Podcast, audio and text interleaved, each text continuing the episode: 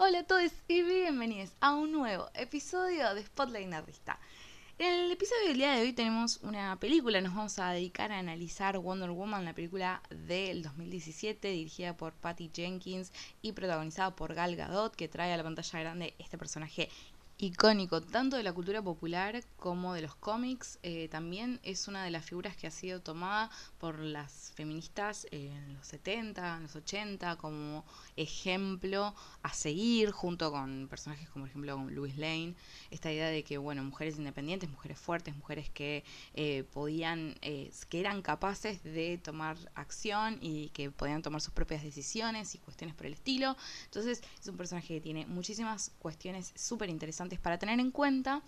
Y una pregunta válida que ustedes podrían hacerme sería, por ejemplo, ¿por qué ahora y no antes o después? Why now? La respuesta es muy simple. Si están escuchando este episodio en el momento en el cual fue eh, grabado, barra, subido a la internet, estamos básicamente eh, a pocos días, que es cuatro o cinco días, del estreno, eh, que ya pasó en realidad, del estreno de Capitana Marvel.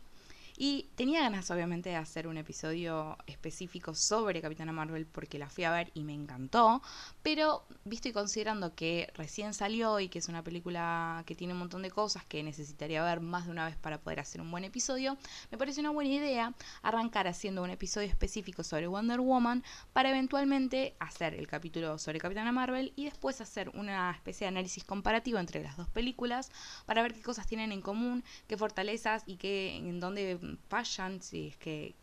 encontramos que hay fallas importantes ambas películas, si em, tienen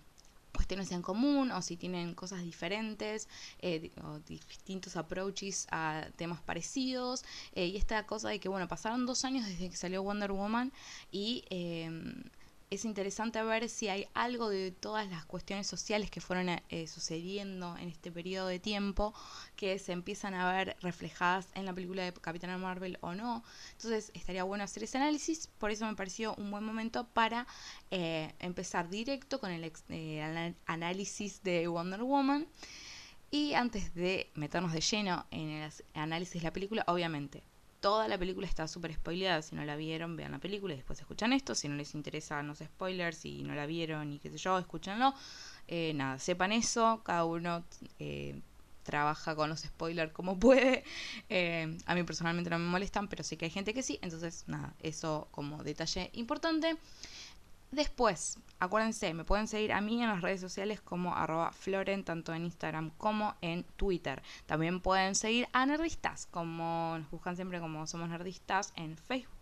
en Instagram, en Twitter, en Tumblr nos buscan como Nerdistas solamente. Pueden visitar nuestro sitio web www.somosnerdistas.com. Ahí van a tener siempre todos los episodios, todas las novedades van a estar siempre publicadas ahí. Si tienen ganas de dejar comentarios, eh, lo pueden hacer. Pueden escuchar los episodios y los pueden descargar y hacer todo lo que tengan ganas. Em, también les pido que si pueden, tienen ganas,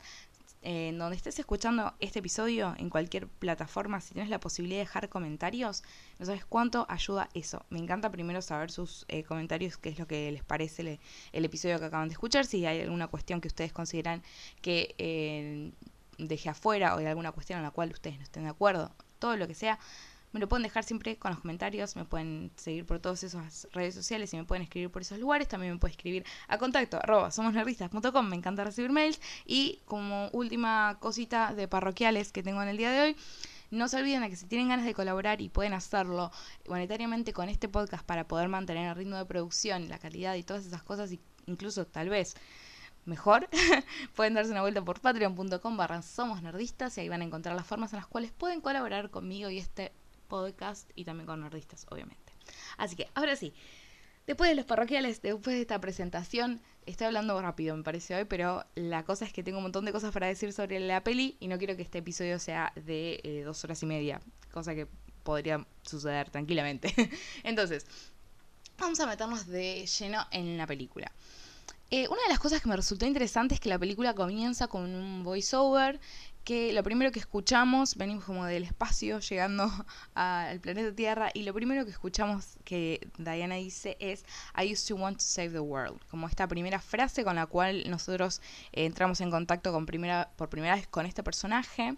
Em, y ya incluso en, en, tanto en la frase explícita que se enuncia como en cuestiones como la pronunciación, ya nos está dando algunos indicios respecto de quién es Diana y eh, qué es lo que, digamos, de lo que va a tratar la película en cierto sentido. ¿A qué me refiero con esto? Por un lado, obviamente, eh, Gal Gadot es eh, israelí, entonces tiene acento. Es interesante para mí que eso todavía esté presente y que se pueda percibir claramente cuando habla, porque habla también de que Diana es un personaje que no es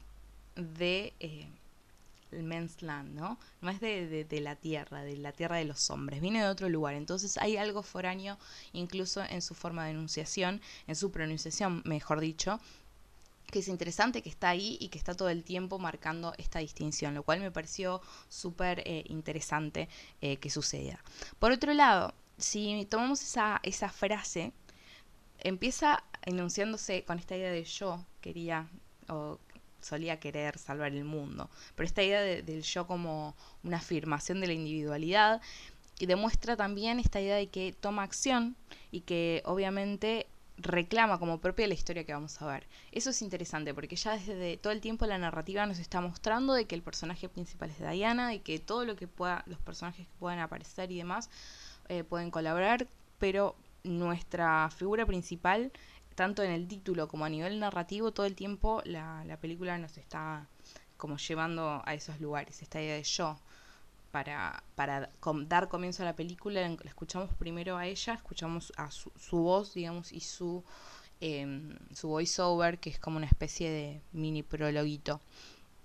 Entonces, eso ya nos, nos sitúa eh, cuál es en la perspectiva, en el POV que si no saben muy bien de qué estoy hablando, hay un capítulo entero de Nerdistas en el cual les hablamos acerca de la perspectiva y el POV, que es el punto de vista, digamos, el point of view, por eso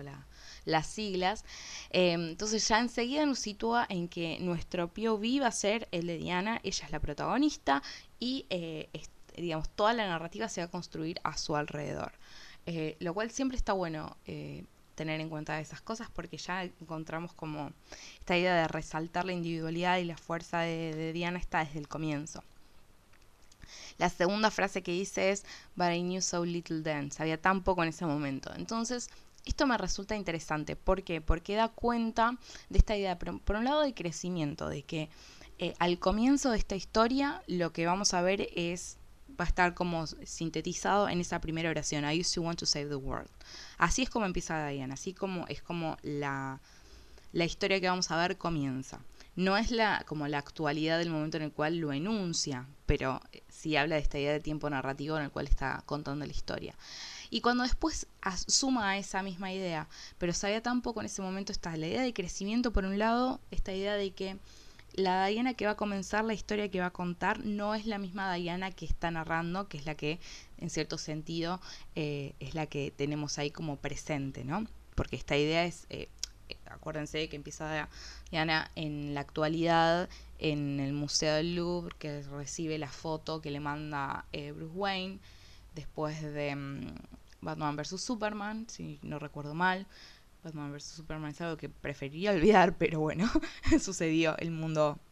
eh, hay, registro de eso. Entonces, desde ese momento en el cual ella, eh, digamos, como en ese momento de recepción de esa foto, que es la que nos va a situar eventualmente en el momento en el cual transcurre la película, lo que vamos a tener es eso, esa idea de reflexión sobre la propia experiencia, entonces da cuenta de ese crecimiento lo cual es interesante porque nos está dando la idea de que ella sabe que no tenía todas las respuestas, ella sabe de que esa visión eh, tan como simple en cierto sentido que tenía al comienzo de la película, de, su historia, digamos, em, era como, es como naif, como cierta inocencia, da cuenta de esto, que lo vamos a ver explícito después cuando, cuando vemos a Diana eh, más adelante. Em, y entonces está esta idea también de cambio. Y eh, me parece que, es interesante porque a veces pasa de que se ve a estos personajes como que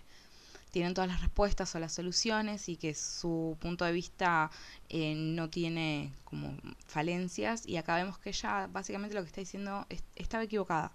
Eh, lo cual dice mucho también de Diana como personaje y también no solamente como arco de personaje, sino como personaje en sí mismo. Entonces, em, lo, que, lo que aparece también es que en esta idea de que algo cambió en su, si se quiere, en su forma de ver o de percibir al mundo, em, vamos a ver que hay una tensión entre lo bueno y lo malo como, como polos opuestos. También ya tenemos un capítulo también de Nerdistas, este como súper autorreferencial, en el cual hablamos acerca del bien y del mal. Así que si tienen ganas pueden escucharlo como para. porque está muy relacionado con esa idea de que a veces lo bueno y lo malo se ven como opuestos, eh, mutuamente excluyentes y como absolutos. En realidad, por lo general, lo bueno vendría a ser el absoluto y lo malo sería como la ausencia de lo bueno y sería absoluto en ese sentido, como negación. Em, y acá, en, en, esta visión binaria que también tiene que ver con todas las cosas que estuvimos tematizando en los últimos episodios, esta idea de que nosotros estamos como condicionados o, si se quiere, entre comillas, entrenados para ver el mundo en, términos binarios. El, bien y el mal es básicamente un ejemplo clarísimo de eso. Vamos a ver que hay tensión entre estos dos polos y que no hay idea de mezcla todavía. Em, el mundo, entonces, sería el ejemplo de, de esta tensión que nunca se va a disolver. En, es interesante porque el mundo y la humanidad parecerían ser dos cosas diferentes que están conectadas de alguna forma, pero que no sabemos cómo, lo cual es interesante porque eh, habla del mundo y después eh, habla de humanidad. Entonces eh, la separa, lo cual es, es una, una visión interesante, porque hay conexión entre ambas, pero casi que se estaría planteando una visión en la cual el mundo sería como lo objetivo lo dado y la humanidad eh, está sobre eso, ¿no? Está como actuando en ese lugar, pero no está conectada como fuertemente. Em, entonces están, son, son separables, digamos, están juntos, se dan juntos, están conectadas, el mundo y la humanidad, pero se pueden separar de algún modo. Como una, una lectura así como bastante metafísica, si se quiere. Eh, lo interesante es que, bueno, todas estas cuestiones es, la tenemos solamente en el voiceover, no la estamos escuchando, eh, la estamos escuchando pero no la estamos viendo. Cuando la vemos por primera vez, vamos a ver que está vestida de rojo. Obviamente el rojo es un, uno de los colores clásicos de, que está en su traje. Eh, vamos a ver que obviamente está avanzando con muchísima seguridad. es interesante ver que hay cierto cambio en, la forma en la cual Diana se mueve al comienzo de la película y cómo se mueve en este momento donde ya le pasó de todo, ya las vio todas. Entonces su forma de caminar ya da una cosa, tiene como una autoridad y una fuerza cuando camina al principio de la película, en la actualidad, vamos a decirlo así entre comillas, que em, no se va a dar de la misma forma al comienzo, lo cual es son esos detalles chiquitos que nos dan cuenta de este cambio, de, esta, este crecimiento, si se quiere, de, Diana a lo largo del tiempo. Em, después tenemos también eh, que primero esta idea de que la escuchamos y después la vemos. Y no es un detalle menor, porque me parece que hay algo que es muy importante de Diana, por eso me centré muchísimo, tomé muchísimas notas, los que me siguen en las redes lo habrán visto. Em, especialmente me interesó toda la primera parte de la película en la cual eh, vemos este voiceover y después toda la, la sección en la cual ella está en Temasquira con, con las Amazonas y toda, toda esa, esa parte que es como un cuarto de la película, más o menos, un poquito menos capaz, que está al comienzo, porque me parece que ahí estaban las cuestiones como más, em, más eh, interesantes para analizar. Después, eh, cuando viene la trama y viene la acción y demás, también aparecen cosas interesantes, pero en cierto sentido me parece que no hacen más que desarrollar aquello que se, se, se, se siembra al comienzo. Em, de la película que es eh, en todos estos momentos. Entonces esta idea de que primero la escuchamos y después las vemos, la vamos a ver, nos da para mí eh, una de las características principales de Diana es que siempre ella va a tratar de eh, convencer con la palabra. Hay una importancia de logos que es muy, muy importante. cuando, por ejemplo, están, cuando recién llegan a, digamos, como a Londres, y son atacados por estos tipos en el callejón y qué sé yo, y ella captura digamos, a uno y le dice, no, no te preocupes, yo sé que estás, eh, estás bajo la influencia de Ares y bla, bla, bla, lo que vamos a ver ahí es que si bien no tiene ningún problema, y lo vemos muy claramente, ningún inconveniente en saltar a la acción y, y, todas esas cosas y, si tiene que hacer algo lo hace, no, no duda, no, no es eh, eso el tema, sino que siempre está la intención de querer convencer, de querer entender qué es lo que pasa, ¿no? Esta cosa de de tratar de, que el otro entienda su punto de vista. Entonces, eh, la palabra para ella tiene importancia, tiene peso. Em, y las acciones también, ¿no? Pero, pero hay algo especialmente, el único momento en el cual vemos que eso no se cumple del todo es cuando, cuando pelea con Ares. Pero Ares es un dios, no es un, un hombre. Entonces, eh, en el resto de las situaciones siempre hay un intento, por lo menos por, pequeño que sea, está la intención de, de querer hablar eh, y, y como resolver eso antes de tener que recurrir a otro tipo de, de acción, ¿no? Entonces me parece que eso también ayuda a resaltar esa, esa tendencia. Em, vamos a ver, obviamente, que la Diana contemporánea es la que construye el relato, obviamente la que nos recuerda los, acontecimientos. Y eso también es interesante, porque tenemos que tener muy en cuenta que la historia que nosotros estamos viendo es la que está siendo relatada por Diana. Y la Diana que está relatando la historia está conectada con la Diana de la, de la película, vamos a decirlo así como, erróneamente, pero no importa, para los motivos del análisis sirve, es, la Diana de ahora la que nos está contando la Diana de la película. Entonces la, la perspectiva y el, modo en el cual toda la, la película está filtrada en cierto sentido tiene que ver con cómo la Diana de hoy ve a la Diana de eh, antes, ¿no? Em, lo cual es interesante también, porque hay como, también se, se, resalta mucho, una de las cuestiones que se resalta mucho es como esta idea de la inocencia de Diana cuando, cuando llega al, a la tierra de los hombres y empieza a ver todo, y es como que se maravilla con cualquier cosa y que no sabe qué ponerse, y como todas esas cosas que pueden ser medio, medio complicadas, a veces no, no es lo que más a mí más me gusta ver, pero cuando la forma en la cual yo traté de como de, ordenarlo para que tuviera sentido para mí y que me resultara interesante fue así decir bueno era es ella contándonos cómo era y uno a veces cuando recuerda el pasado eh, y las experiencias y dices ay era tan no sé era tan boluda ¿por qué hice esto? y lo contás y lo contás más exagerado también es una posible lectura de esa especie de ingenuidad tan exacerbada que vemos eh, en la película, porque por momentos se torna medio como comic relief, pero me parece que si uno lo lee de esa forma, puedes como encontrarle la vuelta al por qué.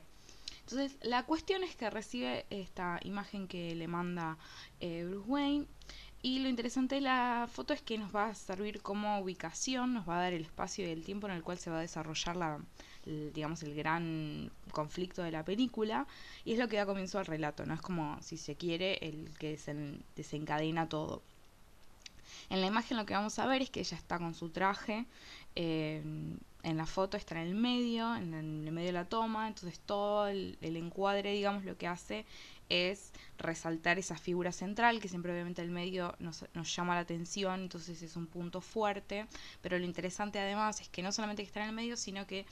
todas las, las otras personas que se encuentran alrededor van formando como unas dos diagonales, si se quiere, que llevan hacia, ese centro, por lo cual toda la atención está ahí. El peso de las fotos se centra en ese lugar donde ella está. Entonces lo que vamos a ver es nuevamente esta forma, eh, en este caso más simbólica si se quiere, o incluso visual, de dar cuenta de que ella es el centro sobre el cual se va a construir toda la trama que vamos a ver a lo largo de la película. Entonces, acá termina como esta especie de prólogo, si se quiere, como esta primera introducción al personaje y a, algunos de los elementos que después vamos a ver cómo eh, entran en juego en la película. Y nos vamos directamente a, em, a la isla Paraíso, a Tamesquira, con Diana Pequeña que está corriendo, eh, de vuelta ahí vemos esta cosa, esta tendencia a la acción. Cuando vimos a Diana grande, si se quiere, actual, lo primero que hacemos es escucharla y después la vemos. Y acá es interesante que primero la vemos como corriendo y, y haciendo quilombo por, por toda la isla. Eh, el lugar obviamente a nivel fotográfico, si se quiere, es súper luminoso, con colores brillantes, saturados, hay movimiento del agua en las cascadas, es como paradisíaco en todo sentido, colores bien vibrantes y saturados es como algo distintivo, que después vamos a ver que el corte a cuando ella llega efectivamente a Londres, a la, tierra de los hombres, vamos a ver todo lo opuesto, va a ser todo oscuro, va a ser en, tonos grises, va a ser mucho más opaco, va a faltar la luminosidad, va a ser tierra, va a ser lodo, va a ser lo sucio, eh, el caos absoluto y acá es como esa cosa de, de aire fresco y, de tranquilidad, ¿no? Si, alguien me dice cómo sería la tranquilidad, yo creo que eso sería bastante cercano. Entonces,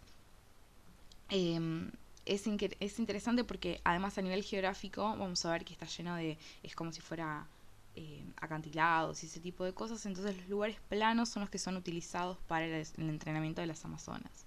¿No? porque el resto de los lugares no permiten, pero los lugares que son planos son los que son utilizados para entrenar. Entonces ahí vemos también cómo esa idea de entrenamiento se entrena en el lugar en el cual se está y eh, se usa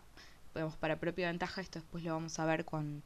cuando las amazonas se enfrentan a, a los hombres cuando llegan, esa idea de bueno, usar el lugar como una ventaja para, para uno, ¿no?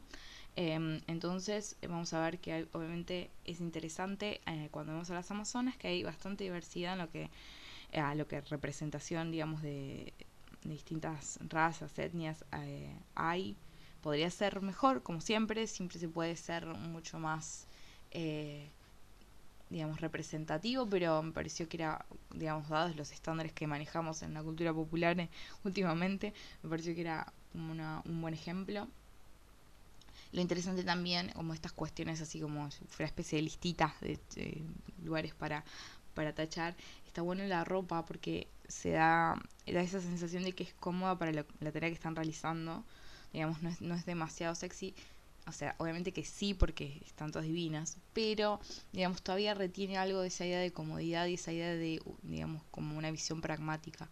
no se pueden mover libremente ahí. No, no, es que vos decís, pero che, estás con una, no sé, estás con altos, altas botas con tacos y sos policía y tenés que andar corriendo criminales por la calle, ¿os te parece andar con tacos? O no sé, estás haciendo trabajo de campo y las ves, no sé, todas divinas con el pelo suelto, y decís, sí, pero sos científica y no sé, te puedes agarrar el pelo en, una máquina o, contaminar evidencia, o sea, es como esas cosas que no tienen sentido. Bueno, acá dentro de todo me parece que eh, encontraron un buen punto donde se mantiene esa, esa cosa de que sigue siendo lindo a la vista, tan divinas todas las muchachas, pero eh, no están hipersexualizadas, digamos, no... Eh, esto ya se vio mucho más eh, claramente cuando se mostró cómo estaban las amazonas, cómo se mostraban a las amazonas en Wonder Woman y cómo se las mostraba en la Liga de la Justicia, que no vi. Mm, creo que va a quedar así, no la voy a ver, o capaz que algún día la veo por curiosidad, pero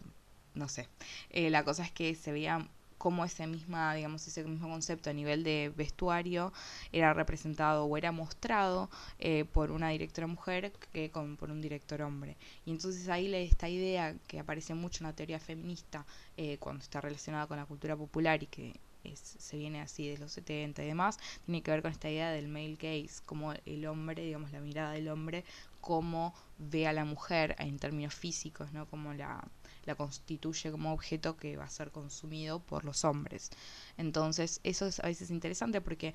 uno podría argumentar de que hubo eh, casi siempre mujeres en la pantalla. El tema no solamente es lo que hablábamos cuando hablábamos, por ejemplo, en el capítulo sobre las mujeres y la ciencia, que no es, digamos, no basta solamente con que haya mujeres en la ciencia, no basta solamente con que haya mujeres en la pantalla. El tema es cómo, cuáles son los requisitos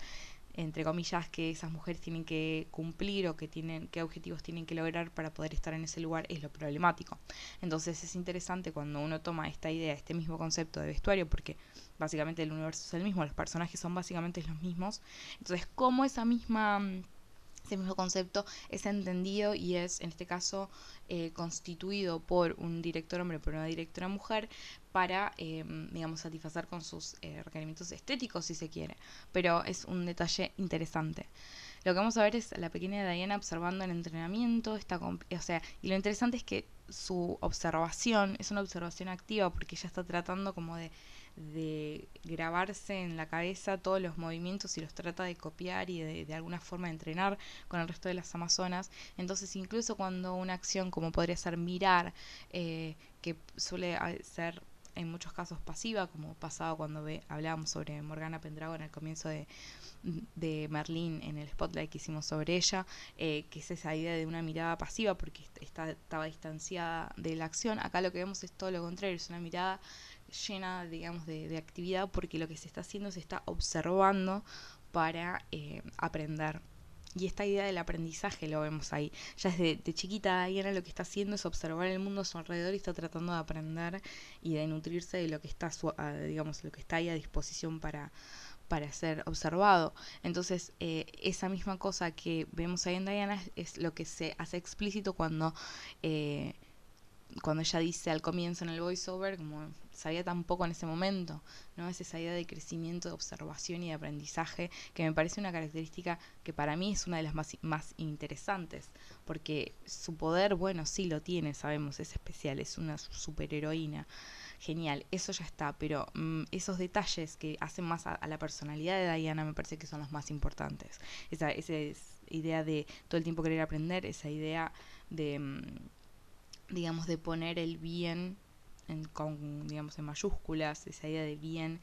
eh, por encima eh, de, su propia, digamos, de su propio beneficio, de lo que a ella le conviene, si se quiere, eso después lo vamos a ver un poquito mejor. Eh, los vemos que todas esas cuestiones que después van a, desarrollarse más cuando está en la tierra de los hombres, está acá en estado como, como en potencia todo el tiempo. Em, lo interesante también es que los movimientos que está observando Diana combinan esta idea de, por un lado, la fuerza, obviamente fuerza física, la idea de destreza, ahí, digamos, se ve el poder de las Amazonas, pero, digamos, no es me parece que es una buena combinación donde se ve ese poderío, pero no es de la misma forma que lucharían si fueran hombres, lo cual es interesante. Eh, obviamente, como todo es debatible, porque todavía lo estoy planteando en términos binarios, pero em, por lo menos me, resultó interesante como tratar de encontrar una forma de lucha que les, que digamos que las represente a ellas. Eh, sin caer en el lugar común de que hay tienen que pelear como hombres para em, ser reconocidas como excelentes guerreras. Entonces me parece que en ese sentido por lo menos es interesante. Como todo, obviamente, capaz que escucho esto después de, no sé, cuatro o cinco meses y digo, uy, qué boludez que dije. Pero bueno, es, la forma en la cual estoy tratando de, como de organizar esta, esta idea que, me quedó dando vueltas cuando las veía luchar. Em, ahí obviamente vamos a entrar en contacto con los como los dos personajes principales que vamos a tener en Temasquira, que van a ser Antíope e Hipólita, que vendrían a ser su madre y su tía. Em, y vemos que Antíope es súper, es como la, guerrera más importante, es la más fuerte, la más, la más copada del mundo. Entonces, eh, y ella siempre está esta idea de que la quiere entrenar porque es interesante esta, esta digamos, como enfrentamiento, si se quiere, que hay entre Antíope y eh, e, e Hipólita, porque por un lado, digamos, las dos saben quién es Diana, digamos, cuál es su misión, si se quiere, cuál es el motivo por el cual existe. Eh, estamos en, en, una especie de mundo griego, por lo tanto, acá algunas cuestiones de las que veníamos hablando eh, cuando hablábamos con respecto de la idea de bien o la idea de mm, esa identidad que existía en ese momento de lo bueno y lo bello con lo malo y lo feo. Y por otro lado, la idea de, eh, de telos, ¿no? El telos es aquello que mm, hacia, el cual, hacia lo cual, perdón, me costó esa, hacia lo cual las cosas tienden, es decir, eh, todo existía porque tenía como una finalidad específica. Entonces, digamos, las cosas, eh, digamos, su utilidad o su, eh, su, importancia tenía que ver con si cumplía con, con el telos para el cual fueron concebidas. Entonces, de alguna forma uno podría ponerlo en esos términos y decir, digamos, el telos de, Diana es básicamente derrotar a Ares. Ok, ahora, ¿cómo, digamos, eh, cada uno de estos personajes va a interpretar eso es interesante. Porque por un lado tenemos a Antíope que lo que va a decir es, no hay que entrenarla y que tiene que ser la más fuerte, eh, hay que entrenarla de chiquita y que, que, asegurarnos de que esté lista para cumplir con su misión. Y por el otro lado, la otra posibilidad que la presenta Hipólita es decir, no, para, protejámosla lo mayor, mayor cantidad de tiempo posible para que no tenga que enfrentarse, porque cuanto más poderosa se vuelva, eh, es más digamos, más probable que Ares la encuentre, ¿no? Cuanto más eh, ella entienda su lugar, su misión y, empiece a hacerse, digamos, como a adueñarse de su, de su propio poder, eso es lo, digamos, lo que al mismo tiempo la va a acercar más a, esa batalla final que básicamente es lo que vamos a ver en la película. Entonces es interesante porque mm, ahí nos muestra cómo nuevamente un mismo concepto, un mismo hecho, si se quiere, entre comillas, es interpretado por dos personajes y las soluciones a las, las cuales arriban son eh, completamente distintas.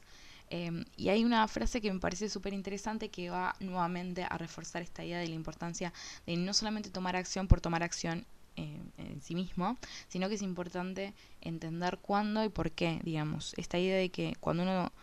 tiene un poder o tiene, en este caso, un entrenamiento y demás, no, no tenés que usar eso, todo el tiempo. Porque lo que le dice Hipólita a Diana cuando le está contando la historia, eh, o cuando le está por contar la historia acerca de, las Amazonas y demás, que es precioso eso, ahora vamos a, a marcar algunas cositas con respecto a eso, le dice, luchar no te hace un héroe, digamos, está bueno porque está separando, eh, digamos, la definición de héroe digamos, le saca esa, digamos, el hecho de que necesariamente uno tiene que pelear. Que hay muchas formas de ser héroe, si se quiere, em, y que no es inherente al, digamos, al heroísmo la lucha. Eh, en esta idea de no es que yo voy a ir a, caer a a todo el mundo y, y, eso me hace un héroe, porque no, no. Uno tiene que saber cuándo, cómo y dónde, digamos, también de alguna forma respetar su propio poder y no usarlo para cualquier cosa. Y me parece que esto es algo que que se ve en esta tendencia que había mencionado antes de la importancia del logos para, para Diana, y digo Diana, Diana, lo mezclo, no importa, para Diana, eh, la idea de el logos como una herramienta importante y de alguna forma como su como su, una de sus armas, digamos. No solamente sus armas son su espada de, y su lazo o su escudo, sino que también parte de sus armas, lo que ella tiene a disposición son sus palabras, eso es logos. Entonces esta idea de que ella es heroína no solamente cuando lucha, sino también cuando, cuando habla o cuando hace un montón de otras cosas. Eh, entonces ahí empieza también de alguna forma a complejizarse esa, esa idea de que eh, el héroe solamente lucha. Eh, y me parece que eso es algo que se va a ver replicado em, todo el tiempo. Entonces me parece que esa frase también era una de las frases importantes que, que, aprende, digamos, uno de los conceptos importantes que Diana aprende cuando está en, la, en Tamasquira y que después va a aplicar, si se quiere, en el resto de la película. Entonces, eh, cuando nosotros vemos la historia que le cuenta Hipólita a Diana, que le nuevamente remite, eh, por un lado, esta idea de la importancia de logos, porque le está contando con, las, con sus palabras y con esas palabras evoca el mundo eh, de la historia es la, digamos como el punto al cual quiere llegar Hipólita es esta idea de que la guerra, creo que es algo así, que la guerra no es algo que debamos creer, no es algo que tengamos que buscar, sino que todo lo contrario, tenemos que evitar eso. Eh, y es esta idea de que, bueno, si sucede y uno puede hacer algo, obviamente que lo tiene que hacer, pero nunca, digamos, ir a la guerra es la solución. Y entonces acá también es esta idea de, bueno, cómo se manejan las situaciones en el mundo de los hombres y cómo lo está planteando en este caso en las Amazonas lo que a mí me llamó la atención es esta idea de un estilo medio renacentista en las imágenes, que mm, me resultó súper interesante porque si uno se pone a ver la historia, digamos, del arte, siempre eh, las mujeres aparecían eh, como los objetos, eh, digamos, de admiración de los hombres, y es esta idea de que, bueno, el cuerpo de la mujer estaba disponible eh, a nivel visual, lo cual es súper interesante cuando uno lo, empieza a ver así. El otro día fue una, una, muestra de arte y un hombre decía, bueno, las mujeres siempre estaban, estuvieron en el arte, antes eran las musas y ahora empiezan a haber creadoras y demás, sí. Y esta idea de que además las mujeres cuando eran, entre comillas, musas de los artistas, básicamente eran el objeto que estaban, estaba siendo retratado, era completamente pasivo, digamos, su punto de vista, su perspectiva, su forma de ver el mundo, nunca era eh, el punto, sino solamente cómo eran vistas por los artistas. Em, entonces, digamos, retomar ese, mm, ese estilo, digamos, pictórico, que es, además es, visualmente es una belleza, pero retomar eso y ahora ver a las mujeres en acción y que encima sea básicamente la historia que le está contando Hipólita, le está contando una mujer y está, digamos, protagonizada en cierto sentido por mujeres eh, y ver cómo se vuelven activas en ese mismo contexto me parece una especie de subversión eh, que a mí por lo menos fue como, interesante, así como una notita al pie, si se quiere. Em, obviamente que sigue estando la figura, digamos, eh, del hombre en Zeus y demás, pero, pero me pareció interesante como un detalle. Y mm, nada, a partir de eso, obviamente Diana empieza a tener esta idea en la cabeza de, que es la espada la que la mata dioses. Eh, y como que crece con esa idea de que es la espada y que ella tiene que ser digna de, digamos, su madre le dice que ella no es la, luchadora, la amazona que va a, utilizarla, pero digamos en su cabeza queda todo el tiempo como esta idea de, bueno, me tengo que volver digna de alguna forma para poder usar esa, esa arma específica. Y lo que vamos a ver es que eh, cuando empieza a entrenar con Antíope, primero a escondidas, y lo interesante es que vemos que al principio nada de lo que nosotros como tenemos del, comienzo de la película de Diana, así como súper segura, súper em, con toda la confianza del mundo y esas cuestiones, en este momento todavía no está. Entonces nuevamente la idea de crecimiento y la idea de de cambio y de evolución en cierto sentido. Otro detalle interesante es que tanto Hipólita como Antíope son actrices que son, digamos, que tienen su, edad, eh, están representando mujeres con, con, muchísima experiencia y las vemos como son, digamos, no, no está esta idea de retocarle las caras para que parezcan más jóvenes o como excesivamente, digamos, como joviales en, su forma de maquillaje y demás, no, son mujeres seguras con un montón de, de poder y, me parece que la forma, con la naturalidad con la que se las muestra es súper interesante porque no es algo a lo que estemos acostumbrados, debería ser, pues las mujeres y todas las personas en el mundo envejecemos. Eh, sería tonto no, digamos, escaparnos de eso, pero bueno, no siempre sucede. Em, lo interesante también que aparece, y por eso digo, yo lo que más voy a centrarme es esta primera parte de la película, porque me parece que es la más interesante, es la que más disfruté. Después, eh, qué sé yo, está buena, pero esta primera parte para mí era la que más me gustó y la que más me inspiró, si se quiere. Porque cuando están entrenando Diana con Antíope, lo que vamos a ver es que ella está entrenando, ya se siente mucho más segura, la vemos ya, digamos, a la misma actriz con la que estamos familiarizados. Em, y eso también nos, nos, permite ver cómo de a poco vamos como percibiendo más claramente el poder que tiene Diana. Y entonces, eh, cuando está peleando, eh, Antíope va y la digamos, cuando vence al resto de las Amazonas, va Antíope, que es como la más, habíamos dicho, la más poderosa y la más mejor del mundo mundial, va, la ataca, y entonces ella le dice, eso no es justo. Y entonces lo que le dice Antíope me parece genial, le dice, vos esperas que la batalla sea justa cuando no lo es. Eh, entonces eso también es algo que vamos a ver después, esta idea de que en las batallas no hay un orden establecido, ¿no? Que pueden pasar un montón de cosas y entonces Diana tiene que estar lista para que la batalla, digamos, no sea tan simple como el entrenamiento donde está todo pautado y en cierto sentido, ¿no? Eh, entonces eso también em, es lo que hace además esa idea de em, de no tener control sobre lo, que, sobre lo que va a suceder en la batalla, de alguna forma es lo que la pone en alerta, por decirlo de algún modo, a Diana y, sus poderes empiezan a, a, Es como ese momento donde cambia todo y eh, los poderes de Diana se hacen explícitos. Cuando sucede eso, eh, esta idea de excepcionalidad que ya habíamos empezado a ver porque vemos que era la única nena en toda la isla y todas esas cosas y obviamente porque es nuestra protagonista uno espera de hecho de que sea especial por algo. Eh, en este momento es donde su excepcionalidad se hace patente. Entonces eso es como el punto que hace que el resto de la historia suceda porque obviamente em, se embarcan, digamos, es como que esa, esa protección que tenía Temasquira, que lo separaba del mundo, eh, se rompe o por lo menos se debilita, entonces eh, llegan los hombres a, llega Steve Trevor primero y después los hombres que lo estaban persiguiendo a la isla, bueno, Diana salva a Steve y cuando ve la llegada de los otros em, se, sucede la batalla entre los entre creo que eran alemanes creo que sí y las amazonas eh, y es interesante porque acá también tenemos otro como tema si se quiere que tiene que ver con la lucha entre em, esta idea de como de tradicional más tradicional no esta idea de, tenemos, no tenemos armas modernas, sino las clásicas, eh, contra eh, ametralladoras, qué sé yo, todo, todo, el armamento propio de la guerra. Y lo interesante, esto me hizo acordar que una de los problemas, digamos, siempre hubo guerras en el mundo, pero una de, los, de las cuestiones por las cuales la Primera Guerra Mundial se llama todavía la Gran Guerra y por qué quedó marcada como un hecho histórico que todos, digamos, conocemos en mayor o menor medida, tiene que ver, por un lado, también con esta idea de que fue la primera vez en la historia en la cual el avance tecnológico estaba siendo utilizado en favor de la aniquilación de la propia humanidad.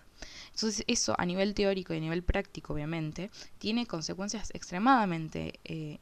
relevantes, porque ya no, digamos, esta idea de que el desarrollo tecnológico, esta idea del iluminismo, si se quiere, de el progreso y de cuanto más sepamos, más cosas vamos a poder hacer y como vamos a estar mejor y demás, vemos como esa, esa promesa de alguna forma se termina traduciendo en las formas más, en formas más efectivas de aniquilar al otro. Entonces, eso, el impacto que, que tiene es extremadamente fuerte y es una de las cosas que hace que murió tanta gente y por qué digamos, fue tan, tal el, la magnitud de la guerra y por eso quedó marcada como la Gran Guerra. Entonces acá lo que vemos es básicamente eso, la idea de progreso que va a venir con la irrupción de los hombres y esta idea de algo más clásico, eh, esta, esta, idea también de que bueno antes estábamos mejor siempre está esa como esa nostalgia. Me parece que acá en este enfrentamiento eh, de alguna forma se, se, explicita. Y además lo que vemos es que al, al, principio parece ser de que las amazonas van a aparecer absolutamente porque eh, ante el digamos el poderío de las armas modernas de ese momento eh, las del arco y la flecha y la espada parecerían no poder ser eh, útiles. Y sin embargo vemos que las amazonas de todas formas son capaces de digamos de, vencer a, los invasores. Y es más hay una imagen donde vemos creo que es a uno de los alemanes eh, a una de las amazonas perdón y como seis alemanes muertos alrededor. O sea como por una amazona murieron seis seis alemanes no con espadas y, y, y esas cosas mágicas porque las vemos pelear y es genial y otra de las cosas que empiezan a, suceder ahí es esta idea de que cuando Antíope ve que van a le disparan a Diana y que está en peligro su vida, Antíope se sacrifica. Y ahí vamos a ver entonces otro de los temas que van a aparecer todo el tiempo, que es la idea del sacrificio, que es diría uno de los de los tropos más clásicos en lo que tiene que ver con las historias de superhéroes. Es, decir, siempre hay en las historias de superhéroes la idea de sacrificio, la idea de que, bueno, en, digamos, en pos del bien común tengo que hacer algo que me implique a mí, digamos, como persona individual, algo, eh, digamos, sacrificar algo. En este caso, Antíope sacrifica su vida porque sabe que la importancia de Diana sobrepasa la propia. Que Diana tiene que sobrevivir porque es ella la única que puede eh, enfrentarse con Ares. Entonces, ante la posibilidad de que eso no suceda y que todo lo que por lo cual ellas pelearon y, y por lo que existen básicamente se derrumbe en un segundo, ella pone el bien común por encima del bien propio. Entonces acá vemos esta idea de sacrificio que la vamos a ver un montón de veces a lo largo de la historia. Entonces, acá nada, se muere Antíope, es terrible ese momento, em, llevan obviamente a Steve como, em, como prisionero y vemos que su forma de obtener la verdad también replica todos estos valores y toda esta construcción del mundo que vemos eh, que vimos hasta el momento porque lo que vamos a ver es con Steve es que usan eh, el lazo de la verdad. Digamos su forma de interrogación no implica violencia necesariamente porque mm, esto si fuera otro tipo de película, lo que veríamos ahí sería básicamente una escena de primero empezaría por ahí con un interrogatorio, pero terminaría básicamente en una tortura. Y si bien el lazo puede ser peligroso y puede generar dolor, em, digamos, no, no, no, es lo mismo, además visualmente no es lo mismo. Entonces cuando Steve, eh, digamos, intenta retener la información y no decirles qué es lo que está sucediendo, no puede hacerlo, les dice qué es lo que, es, lo que está pasando, cuál es, digamos, eh, como la situación del mundo. Em, habla de la guerra eh, y habla de que hay un montón de inocentes que están muriendo. Eso obviamente a Diana le resuena y dice, esto tiene que ser Ares, nosotros tenemos, no estamos para evitar que esto pase, tenemos que hacer algo. Y es interesante porque vemos también que si bien Hipólita es la reina de las Amazonas, hay, eh, digamos, ella escucha al resto, ella toma en consideración las opiniones de sus, digamos, de su consejo. Y mm, está bueno porque todas saben su lugar, pero eso no implica que se puedan nutrir las unas de las otras. Y eso es algo que, que sí, nuevamente tiene que ver con la idea de aprendizaje, con la idea de la importancia del logos, con la idea también de que no, digamos, no tenemos que buscar la guerra eh, ni la lucha nos hace héroes. Todas esas cuestiones se vuelven nuevamente a ser presentes en esa escena. Obviamente Diana siendo Diana no se queda con esa, digamos, al principio está, dice, bueno, es lo que tengo que hacer, cuando tenemos la escena en la cual habla con Steve, qué sé yo, y ahí se termina de convencer de que lo va a ayudar, eh, porque ella considera que ese es su deber. Entonces ahí también es interesante, porque tenemos por un lado el sacrificio y otra de las cuestiones que siempre aparece con superhéroes tiene que ver con el deber. Es lo que tengo que hacer, es lo que me corresponde, es mi visión, es mi, mi destino, bla, en términos como se quiera ponerlos. La idea siempre es la misma, mi telos, en términos griegos, eh, es este, por lo tanto tengo que hacer todo para favorecerlo. Entonces va, busca las, los regalos de los dioses, que son obviamente la espada, el lazo, su traje eh, y mm, el escudo. Y obviamente antes de irse, em, su madre se entera, la va a buscar y le dice no te voy a detener. Y le da eh, la... ¿Cómo es que se llama? De edema, ¿es? De Antíope, porque obviamente era la guerrera más poderosa, entonces está esta idea de, bueno, tenés que ser digna de utilizarla. Y em, entonces acá vemos que todas las cuestiones que fuimos aprendiendo a lo largo de, esta, de todo este fragmento de la película se empiezan a explicitar y nuevamente las empezamos a ver como aparecen. Esta idea del deber, de ser digno, del sacrificio, del aprendizaje em, y esta idea de no buscar la violencia por la violencia, sino tratar de siempre buscar otras alternativas. Si es necesaria la violencia, se usa, pero no como primera opción. Entonces, em, lo que vamos a ver es que a partir del momento en el cual Diana se va de Temasquira, todas estas cuestiones que fuimos tematizando van a aparecer a lo largo de la película. Si bien tomé notas, obviamente, del resto, como para que ustedes se den cuenta, de la primera parte de la película tomé dos hojas enteras de, apuntes. Del resto de la película tomé una hoja y media. O sea, la proporción es terrible. Porque me parece que en el resto de la película lo que vamos a ver es estas mismas cuestiones de diversas formas. Em, nuevamente vamos a ver la importancia del logos en un montón de, de momentos porque em, cuando trata de convencer, por ejemplo, a los jefes de Steve para hacer algo en el, cuando están en esa especie de junta y entonces ella le dice, che, hagamos algo, no sé qué, y los, los, tipos no le dan bola porque es mujer y obviamente, y todas esas cuestiones misóginas y sexistas que tienen que estar porque son propias de la época, Diana siempre está tratando de, podría, no sé, Carlos o trompadas a todos y obligarlos a, a, que tomen la decisión que ella quiere, pero no hace eso, sino que intenta convencerlos y intenta apelar, uh, digamos, y, y entender también de alguna forma por qué eh, no actúan cuando tienen la posibilidad de hacerlo. Eh, entonces vamos a ver eso por un lado.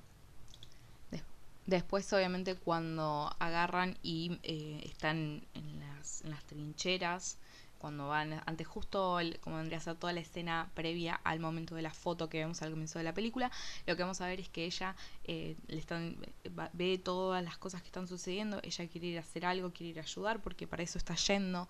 Y demás, le, los compañeros, eh, Steve al mando le dicen, no, no, no podemos, o sea, eh, son muchas cosas, tenemos como que concentrarnos en una porque no podemos ayudar a todo el mundo, tenemos como que ir a lo más alto que podamos y... Eh,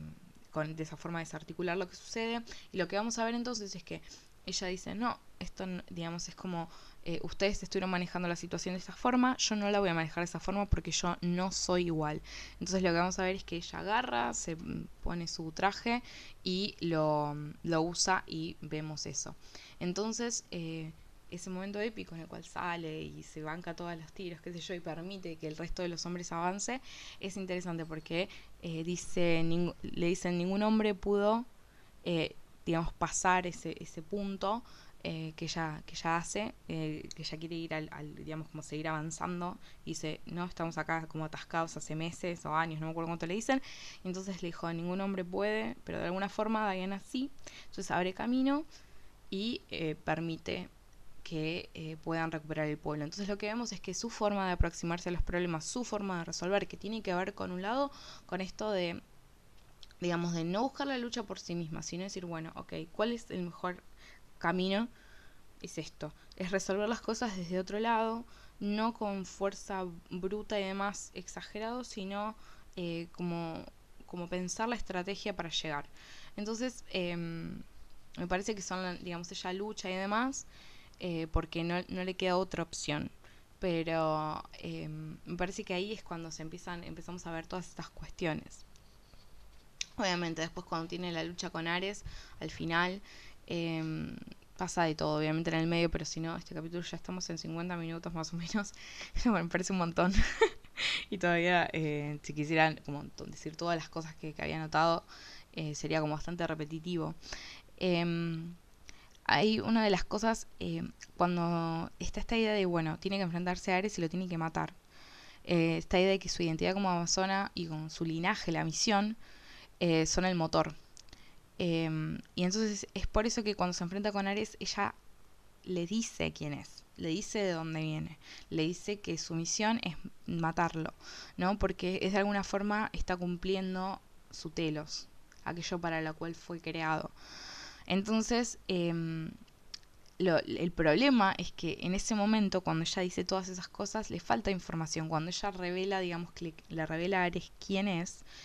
no, digamos, ella todavía no llegó al momento de darse cuenta de que en realidad el poder es ella, la mata de es ella y no su espada, digamos, que el poder está en ella y no en los objetos, que los objetos le pueden ayudar a eh, potenciar y expandir su poder, pero el poder está primariamente en ella, ¿no? Entonces, eh, cuando le, enuncia en ese momento a Ares antes de, de matarlo, intentar matarlo la primera vez, le dice las cosas, no funciona todo porque ella todavía no sabe del todo quién es. Cuando ella se entera de quién es, eh, de dónde viene su excepcionalidad y, todas esas cosas, cuando ella realmente entiende cuál es su rol, su lugar y por qué está ahí, y, y todas esas, cuando realmente entiende quién es, y, se descubre, de, digamos, en, ese, en ese camino, es ahí que puede efectivamente derrotar a Ares. Entonces, esta, este camino de crecimiento, de evolución, eh, de descubrimiento personal, se completa en ese punto. Y entonces ahí se convierte en la Diana que nosotros conocemos. Así que bueno, eh, nerdistas, ¿qué les pareció? ¿Qué piensan ustedes acerca de la película? ¿Qué piensan de las cosas que estuvimos discutiendo hasta el momento? Me encantaría escuchar su opinión, espero que les haya gustado este episodio